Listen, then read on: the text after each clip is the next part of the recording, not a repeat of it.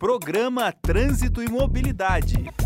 Olá, boa tarde a todos e todas, aos nossos alunos, nossos colegas, nossos companheiros de sextas-feiras. Estamos aqui no ar com mais um programa Trânsito e Mobilidade aqui do Centro Universitário Internacional Uninter e é uma satisfação recebê-los. Hoje temos uma visita muito especial, uma pessoa que vai trazer uma realidade de um outro, um outro Brasil. Estávamos conversando aqui nos bastidores. Professor Valdilson, boa tarde. Conta para nós quem que é a nossa ilustre visita da tarde de hoje. Boa tarde, professor Gerson. Boa tarde vocês que estão nos ouvindo ou assistindo nesse momento. E seja bem-vindo, Ender. Já há algum tempo já, professor Gerson, que eu queria trazer o Ender para cá e a gente nunca conseguia agenda. E agora, graças a Deus, essa semana a gente conversando sobre o artigo que ele publicou, eu falei, olha, vamos, vamos apresentar esse teu artigo, eu acho que vai ficar bem interessante. Me permito apresentar aqui um pouquinho da, do currículo dele. Uh, ele é agente de trânsito e transporte do DMTU de Marabá, secretário adjunto de segurança institucional uh, de Marabá, do Pará, consultor da Finas Detran, conselheiro de trânsito do CETRAN do Pará, consultor de municipalização de trânsito, especialista em direito de trânsito. Também, professor Gerson, ele foi nosso aluno aqui também, né, há algum tempo aí, e seja muito bem-vindo, Eder. Maravilha.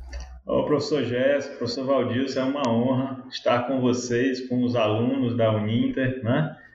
com os demais ouvintes, aquelas pessoas que vão estar nos assistindo ao vivo e um pouco mais adiante, né? Vamos fazer esse bate-papo. Para mim é uma satisfação. Muito obrigado. Satisfação nossa, Ender. Eu gostaria que você falasse um pouquinho sobre o teu profissional, o teu currículo, um pouquinho, para nós podermos entrar aí dentro uh, do nosso tema proposto para hoje. Então, a minha atuação, como você falou, né, eu sou agente de trânsito há 22 anos, tá, no município de Marabá, região sudeste do estado do Pará. Tá, é, atuo nessa área nesse período e também desenvolvendo diversas outras atividades, né, na parte do tripé do trânsito, podemos dizer assim, né, atuando em diversas atividades. O nosso departamento foi criado em 30 de dezembro de 98 e de lá para cá tivemos uma formação, concurso, efetivação de 99 para 2000, que é a primeira turma da qual me orgulho de pertencer, e de lá para cá nós temos hoje 110 agentes no município, né? E tenho buscado aprimorar, conhecer um pouco de cada área, né, das vertentes do trânsito aí, a interdisciplinaridade do trânsito, né? Isso aí é algo que, que me alimenta, que me motiva, que me atrai, é uma paixão. E assim eu fui buscando os conhecimentos na área de perícia, na área de vistoria, né, de inspeção veicular documental, na parte de consultorias, no que tange a municipalização do trânsito, já desempenhei esse papel em alguns municípios, assessoria para alguns municípios, né? Aí represento o município de Marabá na condição de, de membro suplente no Conselho Estadual de Trânsito, titular nosso secretário aqui do município, tá? e também é, atuando aí, já fui instrutor do SEST Senat, já fui instrutor do Senai, enfim, né? Atuei como instrutor extra-quadro e depois do quadro do Senat, né? Fui precursor, pioneiro, trabalhando em cursos especializados, né? É, eu desenvolvo uma consultoria de cursos especializados pela LM Cursos de Trânsito aqui na região, e assim a gente vai desenvolvendo esses trabalhos, debatendo, participando de cursos, né, seminários, workshops, congressos. Tive a honra de ser convidado a palestrar recentemente em Canaã, no Encontro de Segurança Viária. Canaã dos Carajás é uma cidade é, próxima aqui, a 200 quilômetros mais ou menos, né, uma região de mineração e, e é uma região muito forte na segurança do trabalho, que envolve o aspecto da segurança viária. Eu já desenvolvi um trabalho de coordenação de engenharia e sinalização no município, né? fui precursor dessa atividade no órgão, enfim, né? com palestras educativas também. E vou atuando, a gente vai apoiando alguns outros órgãos municipais na região, sempre que nos convidam. Essa tem sido mais ou menos assim a dinâmica, vamos dizer assim. Muito bom, alguém que tem muita experiência, né, professor Gerson? Aí para uma cidade, me corrija se estiver uh, errado aí, Wander, quase 300 mil habitantes, isso? Marabá? É, o censo de 2010, ele fala, né, ele aponta para nós aí aproximadamente 280 mil. né? nós temos uma localização geográfica estratégica, né? nós estamos no eixo nacional e mundial da logística, tá? nós estamos próximo aqui do porto de Vila do Conde, na cidade de Barcarena, a 800 quilômetros do porto de Itaqui, no Maranhão, todo o minério de ferro passa aqui pela ferrovia, né? todo o grão, uma grande parte de, de milho, de soja, de fertilizante passa aqui, né, para Mato Grosso, do Mato Grosso para o mundo, fertilizante que vem para o Mato Grosso também já tem uma significativa quantidade vindo por aqui por caminhões, transporte rodoviário, enfim. Nós estamos no eixo que liga o norte e sul, leste e oeste, né? Então, isso faz com que a nossa frota veicular tenha aumentado bastante. Nós somos a terceira maior frota veicular do estado. Tá? Nós perdemos apenas para a capital, que é Belém, e Ananindeu ali na região metropolitana, coladinho ali, né, com Belém. E também é, temos aí uma frota flutuante muito grande, por ser Marabá uma cidade polo. Então, nós estimamos que a cidade já esteja muito mais do que a 350 mil habitantes. O próximo censo que está batendo a porta aí deve nos dizer isso daí com certeza. Muito bom. Wender, uma curiosidade, muitas vezes os alunos entram em contato comigo aqui para querer municipalizar o seu município e, claro, encontra algumas dificuldades, né? Claro, dificuldades muitas vezes por parte da gestão pública ou desconhecimento de como fazer a municipalização. Claro que a gente trabalha isso aqui no curso, né? Mas quais os ganhos que o município tem quando é municipalizado? Você que fez parte desse processo histórico da cidade. Bom, é importante é, deixar claro, né, para quem nos assiste, é, os gestores também, são muitos ganhos. É, muitos deles é, talvez não são perceptíveis, mas eu posso destacar o ganho na saúde. Né? Você tem aí, em cada município, em todos os municípios do Brasil, tem um custo considerável com TFD, por exemplo, tratamento fora de domicílio, né? e o trânsito é responsável por grande parte disso. Né? com relação à, à magnitude, né, à dimensão das lesões que as pessoas acabam se envolvendo nos sinistros de trânsito. E muitas cidades não têm um centro médico de média alta complexidade, o que requer deslocamento para outras cidades com mais infraestrutura nessa área da saúde. Então, esse gasto ele pode ser reduzido com uma preparação da cidade voltada para a municipalização do trânsito. Quando a municipalização surgiu né, em 98 no CTB, quando entrou em vigência, e a partir do ano 2000 de forma mais efetiva, né, nós tivemos ali um impacto com a necessidade de avançar na municipalização e um outro impacto né, de encontro ali na resistência. Porque, ao contrário de outras áreas, a educação, né, a saúde, que tem repasse de recurso financeiro, o trânsito não tem nada. Né? Então, esse é um destaque que nós temos que fazer. Mas nós temos que também dar um caminho, porque o gestor, na maioria das vezes, só observa como gasto, como custo. Na verdade, é investimento que ele tem que perceber. Se ele prepara a cidade dele, ele melhora também a qualidade de vida. Né? Se ele organiza a, a cidade investindo em mobilidade urbana, ele promove inclusão social, ele favorece a atividade física do idoso, a integração da pessoa com deficiência, porque essas pessoas elas existem e muitas vezes estão, é, podemos dizer assim, de forma até exagerada, a expressão que eu vou usar, elas ficam trancafiadas dentro de casa, não presas por uma grade, mas presas muitas vezes por falta de infraestrutura né, que permita ela circular na cidade, que permita ela interagir com a cidade, com outras pessoas, que permita ela participar. Né? Do, da, do crescimento, desenvolvimento da cidade e contribuir com esse crescimento também. Né? Então, é, o ganho é, é mensurável. Você também vai ter ganho financeiro? Vai. Você começa a regulamentar, organizar os transportes locais, que é uma competência do município, né? um táxi, um mototáxi, serviço de transporte coletivo urbano. Né?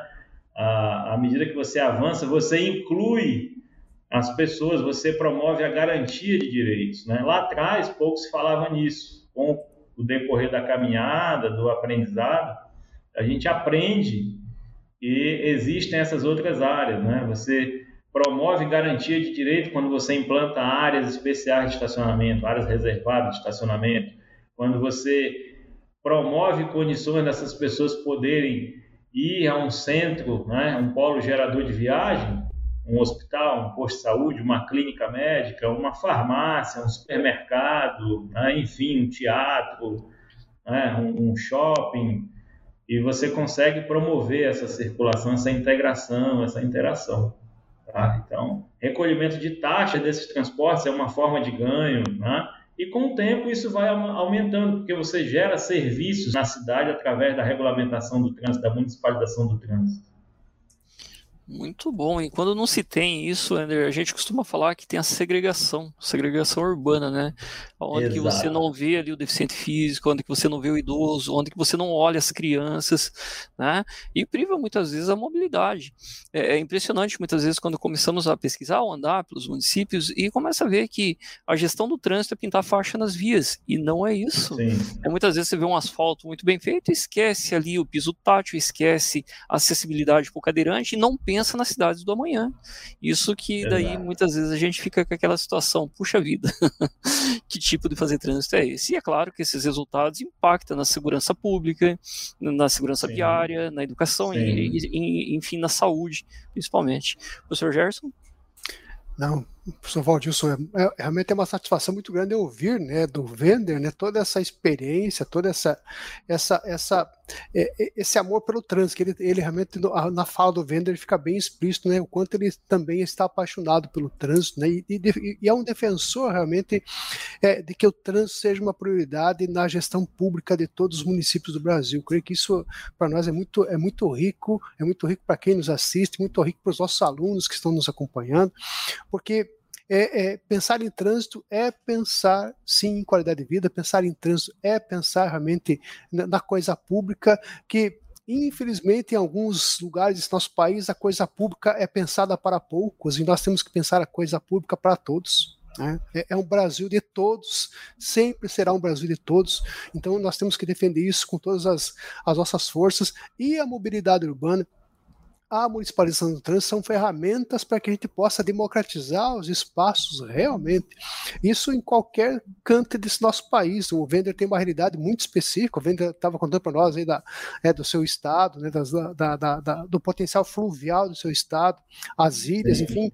E, e mas mesmo esses cantos, sim, mesmo esses cantões do Brasil, nós temos que segurar que realmente tenhamos mobilidade para todos. E isso é um desafio hoje para todos os gestores. E, e, aí eu convido o Vender a falar um pouquinho dessa, desses desafios que ele tem no seu dia a dia lá sobre mobilidade, é. É, considerando as suas peculiaridades de sua região. É o maior desafio né, que nós podemos evidenciar a nível de Brasil, vamos dizer assim, está né, tá sendo bem discutido essa temática. Ah, o transporte público, né, o transporte de massa, como historicamente é chamado no âmbito da engenharia do transporte. Né? Nós temos um, um, um grande, uma grande equação, e ela é bastante complexa, do ponto de vista da, da gestão pública, para equacionar isso, resolver isso, calcular bem na dimensão certa, de forma que possa vamos dizer, homogeneizar ali, né, equilibrar a relação de prestação de serviço, de consumo desse serviço de transporte coletivo, é, o transporte por aplicativo, que é uma realidade crescente no Brasil. Né, isso é um desafio, porque você tem aí é, uma realidade social, a questão do desemprego no país, o custo da manutenção do emprego de, de, trabalhadores dessas empresas, enfim, a gratuidade do transporte, um transporte que não proporciona gratuidade. Então, o poder público ele fica é, é, na berlinda, podemos assim dizer, né, entre essas questões. Então, isso é uma, uma temática bastante complexa. Outra, é o que falamos há pouco, a inclusão, a garantia de direitos. Né? Você implantar é, um projeto de infraestrutura no, no, no, perímetro da cidade que promova condições de circulação do caminhar, né? a mobilidade ativa, como é bem chamada agora, né? é, proporcionando a, a, caminhada do pedestre, né? A, o deslocamento da pessoa com deficiência, né? a pessoa que tem a mobilidade reduzida. Né? Então, tudo isso daí você precisa, enquanto poder público, desenvolver mecanismos de diálogo, de relação com a sociedade, para que você conheça com propriedade os problemas e possa alcançar é, a solução de forma também proporcional. É a quebra de paradigma, né? você promover nivelamento de calçados, implantação de piso tátil, né? sinalização semafórica com os dispositivos sonoros para o deficiente visual, enfim, são desafios que a gestão pública municipal ela precisa avançar, precisa pensar essa inversão que a ONU, que a OMS recomenda, né, na segurança viária, essa inversão do olhar de um país que teve uma expansão rodoviária pensando nos veículos automotores, as cidades cresceram, são impulsionadas muito em função disso, e o desafio agora é inverter essa lógica é, para o pedestre, né? esses projetos aí de redução da pista de rolamento e, consequentemente, do limite de velocidade da via, né? a ampliação do espaço de caminhada para o pedestre, essa interação. Então, são equações difíceis de resolver, considerando o contexto histórico, como uma coisa se desenhou, como uma coisa foi sendo conduzida. Então, é, você tem aí serviço de táxi, de mototáxi. Então, são interesses econômicos de sobrevivência que o poder público precisa organizar. Né? Então, são desafios gigantes. Né? E aí, o crescimento logístico, com os veículos de grande porte circulando dentro das cidades. Então, é preciso realmente é, avançar no crescimento da cidade olhando para frente e não olhando para o retrovisor. Né? Até um trocadilho né? chamando a atenção para o retrovisor, aqueles que nos assistem. Existem pessoas no trânsito que dirigem e não usam o retrovisor adequadamente ou não usam de jeito nenhum. Né? Então, é, estamos aqui promovendo educação também para o trânsito nesse sentido. Tá? É, nós precisamos olhar para o futuro, né? manter o foco no crescimento e não esquecendo dessa inclusão das pessoas. Né? E disso, falando agora para os alunos da Uninter, né?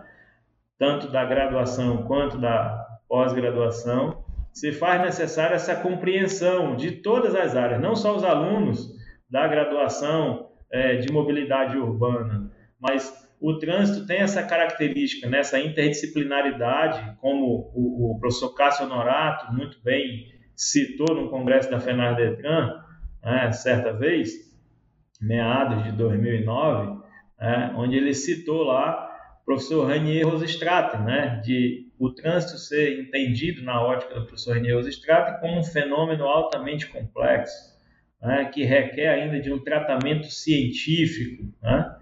Então é interdisciplinar, né? É isso que a gente precisa compreender e dialogar com todas as áreas. Esse é um grande desafio, né? E preparar as cidades. Quando a municipalização foi criada, né, complementando ainda esse tema, se pensava apenas em criar um órgão, criar o cargo de agente, implantar a fiscalização na rua. Obviamente que para um município que não tem isso funcionando e passa a ter é, de forma breve, repentina, isso vai gerar uma certa repulsa, uma certa dificuldade. Né? E é natural do processo de uma estrutura governamental que fiscaliza, né? haver essa, essa visão assim. Mas a, a visão mais atual da municipalização é exatamente poder preparar o município, implantar um plano municipal de educação para o trânsito, começar a capacitar os professores, inclusive isso é, é um dos pilares lá da Penatrans, né? E, e os professores precisam ser capacitados né, para que eles, não que eles não tenham capacidade técnica, não é isso de educar, pelo contrário, seria uma ignorância nossa afirmar isso. Né? Na verdade, é contextualizar eles do ponto de vista dessa dinâmica do trânsito para que seja de forma transversal, seja de forma mais objetiva e direta, o trânsito passe a ser tratado com maior frequência, com maior intensidade e profundidade também dentro das escolas, né? e, e, também requer, é, e eu lanço até um desafio, né? É, o professor, a professora que nos assiste aí, pense em desenvolver uma feira de ciências do trânsito na sua cidade. Comece a ensinar os seus alunos, as suas crianças, seus jovens e até os adultos que muitas vezes talvez não tenham uma percepção, né, nas escolas de ensino médio, nas universidades, para que eles possam aprender a identificar os riscos. Né? Nós tivemos uma campanha educativa aí, do então Denatran, hoje Senatran, perceba o risco, mas se a pessoa não conhece o risco, ela não vai ter condição de perceber algo que ela não conhece. Então, nós precisamos é, ensinar essas pessoas a reconhecer, a identificar esses riscos e, por que não, fazer, realizar uma feira de ciências do trânsito. E eu tenho certeza que, se isso acontecer, né, muitas pessoas vão ver ali projetos maravilhosos né, que vão formar aí grandes políticas públicas para as cidades. Interessante que você colocou, Wender, quando se fala, e principalmente nessa questão de perceber o risco, e muitas vezes o pedestre, o ciclista, o, o condutor não tem um conhecimento mesmo, não tem essa percepção de risco. E aí é muito fácil atribuir que 90% dos acidentes ou dos sinistros é falha humana. Mas como, Sim. se eles não conhecem, né? É, bom, Eder, passando para um outro assunto, eu lembro em 2020, quando eu te conheci, que quando a gente estava falando logo que eu lancei o livro e você questionando, Sim. querendo saber, e falou: olha, professor, um dia eu chego lá. E agora você já está publicando. fiquei muito feliz em ler o seu artigo. É... Né, que era o foco para nós debatermos. E eu adorei quando eu li ali, quando você coloca com palavras simples, puxando a questão técnica, mas do, com uma forma que, com que todos entendessem. Gostaria que você falasse um pouquinho do seu artigo que você publicou ali pela Finas Detran. É, foi o primeiro escrito, né? Até coloquei isso como chamamento ali na postagem. É, é um desafio fruto dessa inquietação, né? Acredito que todo profissional né, que, que escreve e já publica livros, os autores, grandes escritores e autores aí, é, começaram assim, né? Fruto de uma inquietação e o trânsito é motivador, ele é instigante, né? É um organismo vivo realmente. E aí eu, eu li, né? Um outro artigo do, do um colega agente de trânsito, né? Grande profissional, Rodrigo Vargas, onde ele faz algumas considerações e aí eu me atrevi né, a poder ali colocar também é, o meu ponto de vista, né, para, obviamente, não é para esgotar a questão, mas para instigar outros colegas, outros profissionais a também contribuir nessa seara, né, falando ali da questão da adequação da sinalização semafórica, né, um contraponto, né, entre a sinalização de trânsito entre os aspectos da segurança pública, né, que está no contexto da violência urbana que assola o país, né, e também perpassa pela engenharia, perpassa pela estatística, perpassa pela decisão pública, né, a tomada de decisão de um gestor, né, o ato jurídico perfeito e, sobretudo, a obediência da lei, né, a prevenção de um sinistro, né, de um acidente, é, que eu defendo muito essa perspectiva. É, nós não podemos nos esforçar para criar subterfúgios para justificar uma desobediência, muito pelo contrário. Eu defendo que nós temos que nos esforçar para cumprir a lei, para evitar né, a desobediência, para evitar a ocorrência de um sinistro, né, e evitar ir para as barras dos tribunais, em ações, né, é, para evitar procedimentos de natureza policial, enfim. Né? Então, sempre promovendo educação para o trânsito e o objetivo maior, né? o princípio do trânsito em condições seguras, que está estabelecido no primeiro artigo do CTB, é algo que deve ser o nosso parâmetro enquanto é, profissionais que são encarregados da aplicação da lei e de promover educação. Esse foi o contexto do artigo. Né? Eu não vou me aprofundar nos detalhes do artigo para instigar aqui de propósito a leitura. Muito bom, muito bem. E eu já, já até passo aqui para os colegas que estão nos assistindo. Tá o link aí mandar um chat, abraço né? aí pro para o pessoal aqui, Fábio Danese, que deixa a Adriana, que não perde um programa nosso, professor Gerson. Márcia Marisa, que é nossa aluna, entrou agora, nessa, nessa turma de agora, né? Pessoal da direção Parabéns correta também. Então, professor Gerson.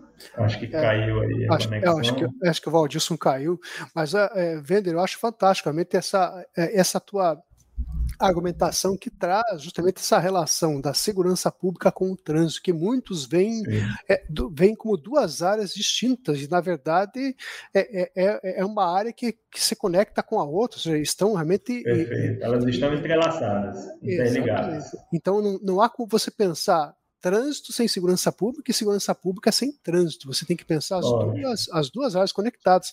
E, e, e, aí é outro desafio para o gestor, né? Porque como você bem falou, né? O gestor público ele tem que pensar trânsito, mas tem que pensar na saúde, tem que pensar na segurança, tem que pensar no deslocamento, na, na escola, Sim, enfim. Na iluminação é, pública. Exatamente. Então, eu creio que todos esses fatores, né, fazem com que fazem um trânsito seguro, né? Mas principalmente é, você não pode deixar que uma, um desses pilares caia. Você tem que manter todos os sim, pilares em pé. Sim. E eu creio que é esse o desafio. Acho que o, o teu artigo realmente é brilhante nesse sentido, né? Porque você faz esse debate e aí esclarece bem para o leitor, né? Então, mas não vamos falar sobre o artigo, vamos convidar os colegas para lerem o artigo, né?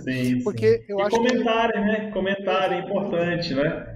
que enriquece, a gente aprende mais, de repente ficou alguma coisa de fora, né? a gente não ah. sabe tudo, né?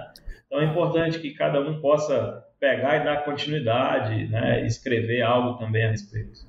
É, eu, eu creio que a, a, segurança viária não foi à toa por um 4.4 da Constituição Federal. Então, a, a, segurança viária foi um ganho ter a segurança viária no, no, artigo 144. Eu creio que, a partir do, do, do fato de ela estar no 144 da Constituição Federal, a segurança viária vai ganhar muito corpo, vai ganhar mais regulamentação, estando agora presente na Constituição é. Federal, é. que, o que é um ganho assim, sem precedentes para nós. Nesse aspecto, professor, me permita abordar uma parte que eu considero relevante né? Para esse fortalecimento, eu sou, talvez, né? eu não vou ser o único, mas eu, eu faço parte de um rol de poucos profissionais que defendem a, a, o avanço, o aperfeiçoamento do que o professor Marcelo Araújo, que vocês conhecem pessoalmente, eu ainda não, né? mas conheço de assistir, de ler, né? de estudar a respeito. É, ele fala com categorias sobre o princípio da territorialidade no Código de Trânsito, né, que deriva lá do Pacto Federativo. Então, é, acredito que há uma necessidade de aperfeiçoar né, essa territorialidade, ampliando a competência ampla para todos os órgãos né, executivos de trânsito do Sistema Nacional de Trânsito. Porque é, é, hoje nós temos uma vedação de fiscalização estadual e municipal no perímetro de uma rodovia federal que transpõe a área urbana de uma cidade.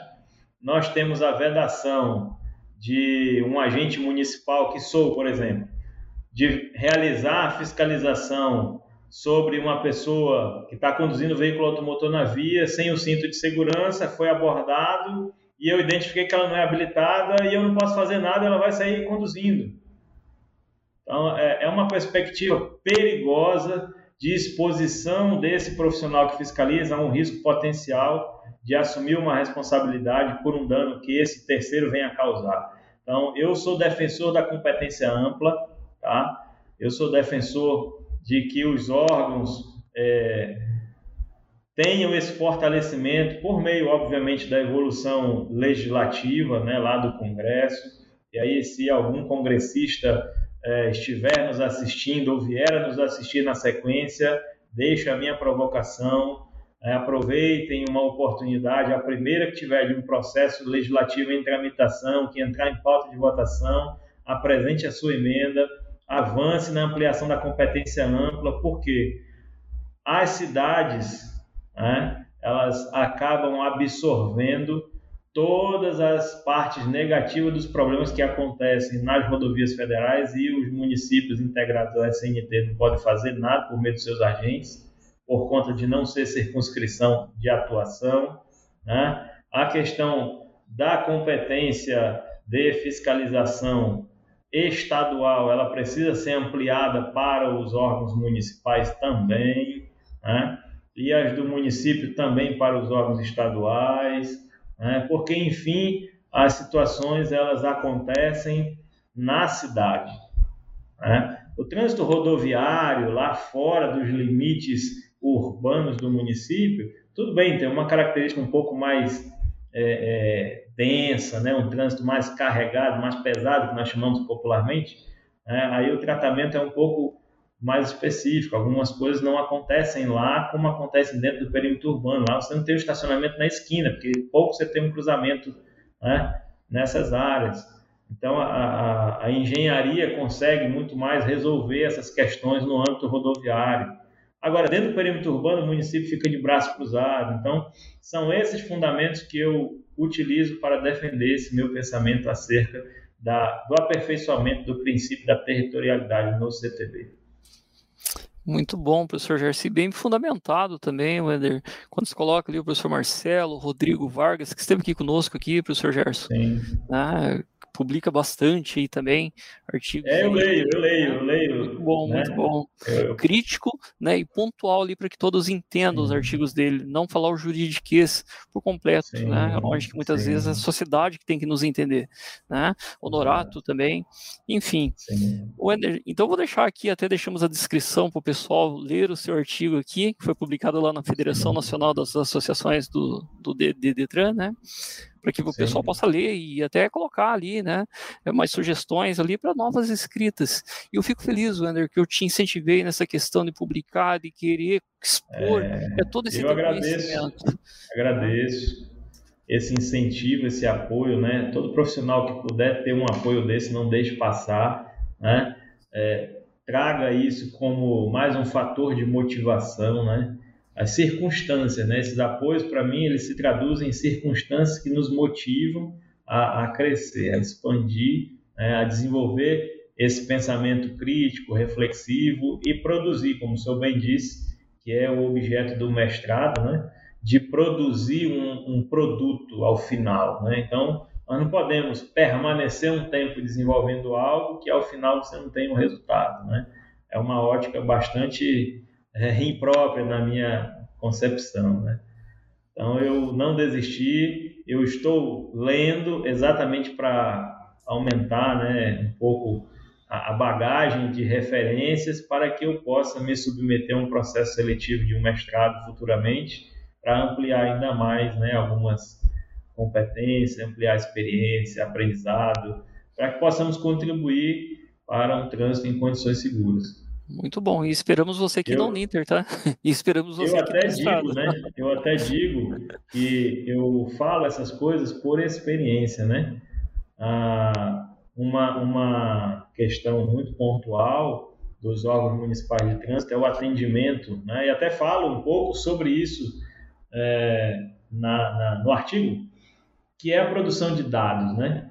Dados estatísticos. Então, as pessoas muitas vezes podem pensar que a estatística de um órgão é apenas a quantidade de acidentes de sinistro que você atendeu, que aconteceu no seu município.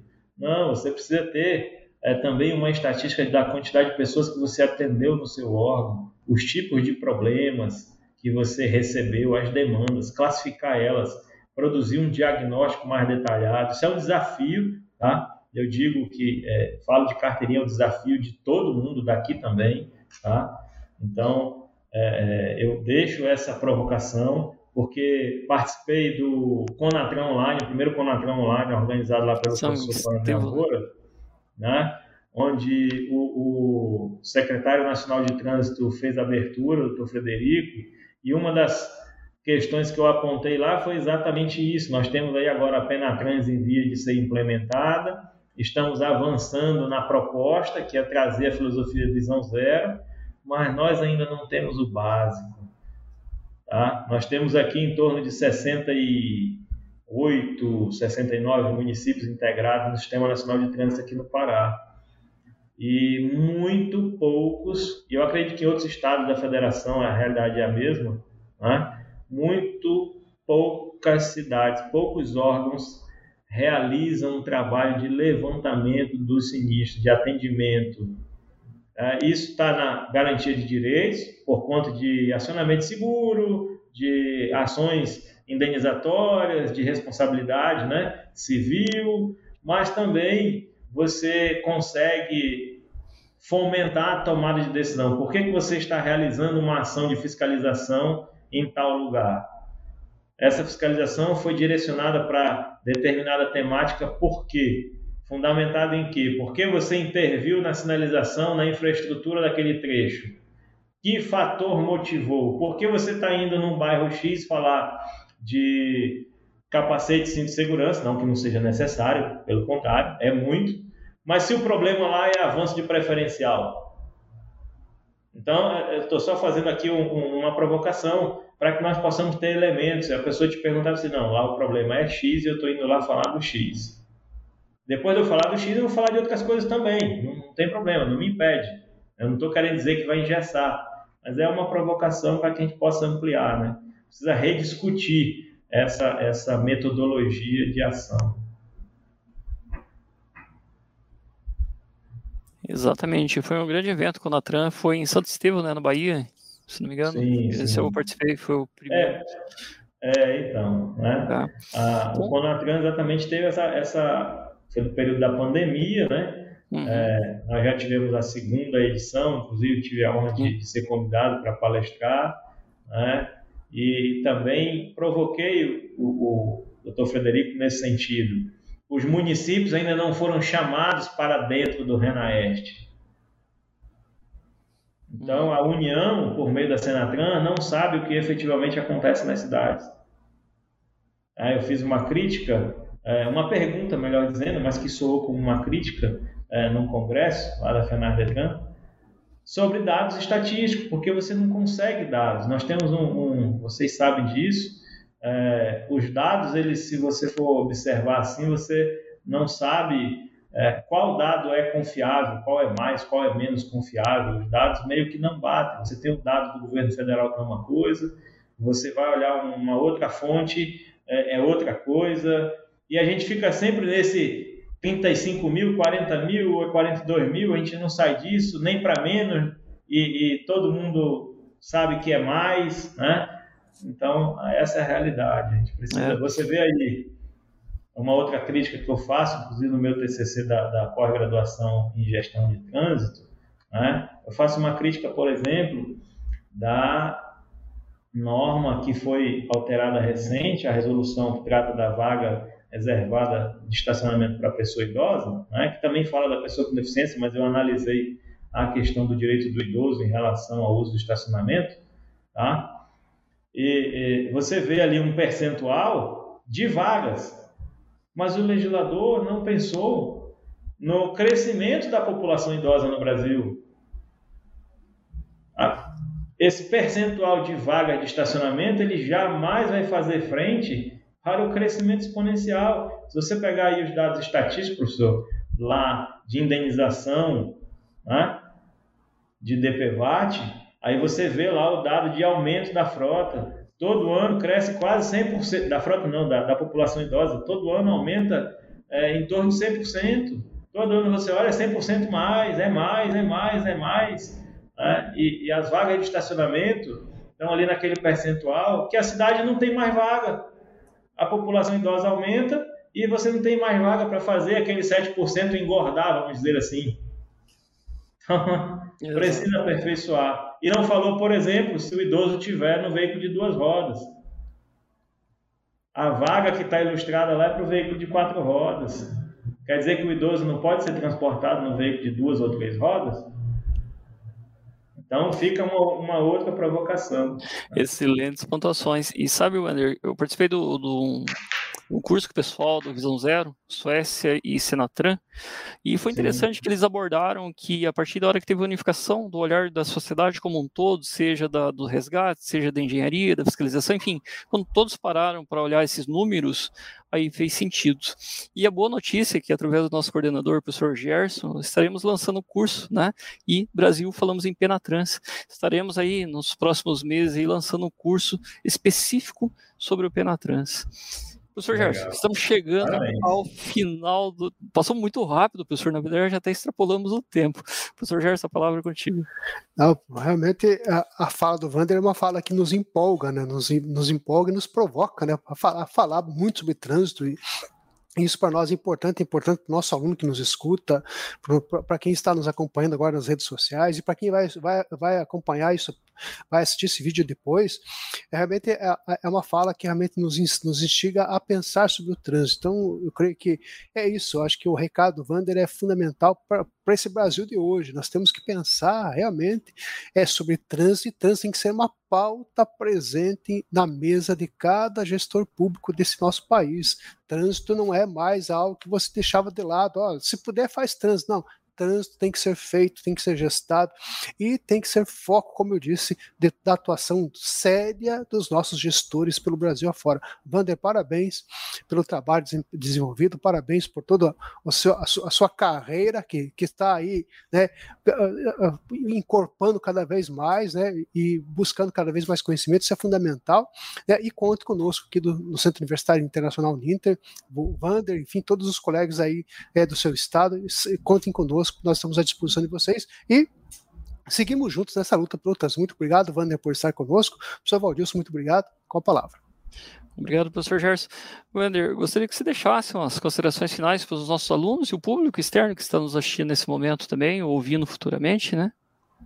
Sim, eu agradeço ao Uninter, né, na pessoa do professor Gerson, professor Valdilson, uma honra né, de poder assistir programações como essa, né, vocês sempre como protagonistas aí, e eu poder participar aqui. Para mim, muita honra, tá? E quero dizer para os alunos da Uninter, né, todas as áreas de conhecimento, as áreas de graduação, de pós-graduação, busquem é, integrar né, as áreas de vocês com o fenômeno trânsito, porque existe mercado para todo mundo, o trânsito precisa dessa formação de mão de obra, da ampliação de competências nesse debate, na construção das políticas públicas, quer seja pelo direito, pela engenharia, pela pedagogia, quer seja pela educação física, quer seja é, é porque nós temos a prática do esporte, né? muito entrelaçado ali com o trânsito. Nós temos aí o serviço social, que é na promoção de política pública, que é um profissional que conhece com propriedade como você entrar dentro de uma comunidade, enfim. Então, nós temos diversas áreas, a própria é, matemática, estatística, enfim, tem uma infinidade. A engenharia tem uma infinidade, né? nos modais de transporte são várias engenharias. Na sinalização semafórica, que é, é um tema falado aí do título do artigo, a engenharia elétrica, a engenharia de tráfego, engenharia de transporte contemplando a logística, enfim, né? Então, a própria engenharia civil do ponto de vista da infraestrutura. Então, estou falando aqui de algumas, mas existem várias outras. A história do trânsito no Brasil, né? a ocupação, o uso e a ocupação do solo, que tem a ver com a, a, a ocupação propriamente dita, para onde a cidade vai crescer, como vai crescer, do ponto de vista da geografia, né? Contexto histórico do país, aonde que o trânsito começou no Brasil, como ele se desenvolveu, né? é, se teve lá a participação das guardas municipais no trânsito lá no começo, né? enfim, você vê ali a evolução ferroviária, depois rodoviária, a importação dos veículos, a produção nacional. Então, nós temos aqui, estou fazendo aqui um leque, né? a própria redação, né? a, a, a produção do conhecimento, que é o desafio que eu, eu busquei romper agora para poder continuar, é, exatamente dentro da, do aspecto poético, nós temos a professora Irene Rios, que tem uma, uma facilidade de produzir esses conteúdos né, na área é, poética e, enfim, então nós temos uma gama de justificativas né, bastante consistentes para que o trânsito possa é, entrar para dentro das salas de aula e permanecer e produzir conhecimento. Isso aí. Prol do trânsito em condições seguras. Sim, muito bom. Até um grande abraço para a professora Irene Rios, estive com ela semana passada em Florianópolis, no Sim, Congresso de Educadores. Eu acompanhei aqui o, o evento, né? Parabéns. Bom, estamos chegando aos momentos finais. Eu agradeço a todos que participaram, em específico você, Wander, pela tua participação aqui no Forte programa conosco. Todos, né? Muito bom mesmo. Estou à disposição para outras programações, outras temáticas específicas, caso necessitem. Eu estou aqui para contribuir. Com certeza, e vamos contar sim contigo. Tá? Um grande abraço para o pessoal do seu estado e parabéns pelo trabalho que você desenvolve. E muito obrigado aos alunos, os participantes que estiveram conosco aqui, a Márcia, professor Gerson, que eu tive o privilégio de conversar com ela durante a semana, nossa aluna caloura aqui no curso. Enfim, todos que participaram conosco. E o nosso programa volta daqui 15 dias novamente, trazendo aí especialistas na área aí, compartilhando o seu saber conosco aqui no programa Trânsito e Mobilidade do Centro Universitário Internacional Uninter. Um forte abraço a todos e até lá. Tchau, tchau, pessoal. Até a próxima. Um forte abraço.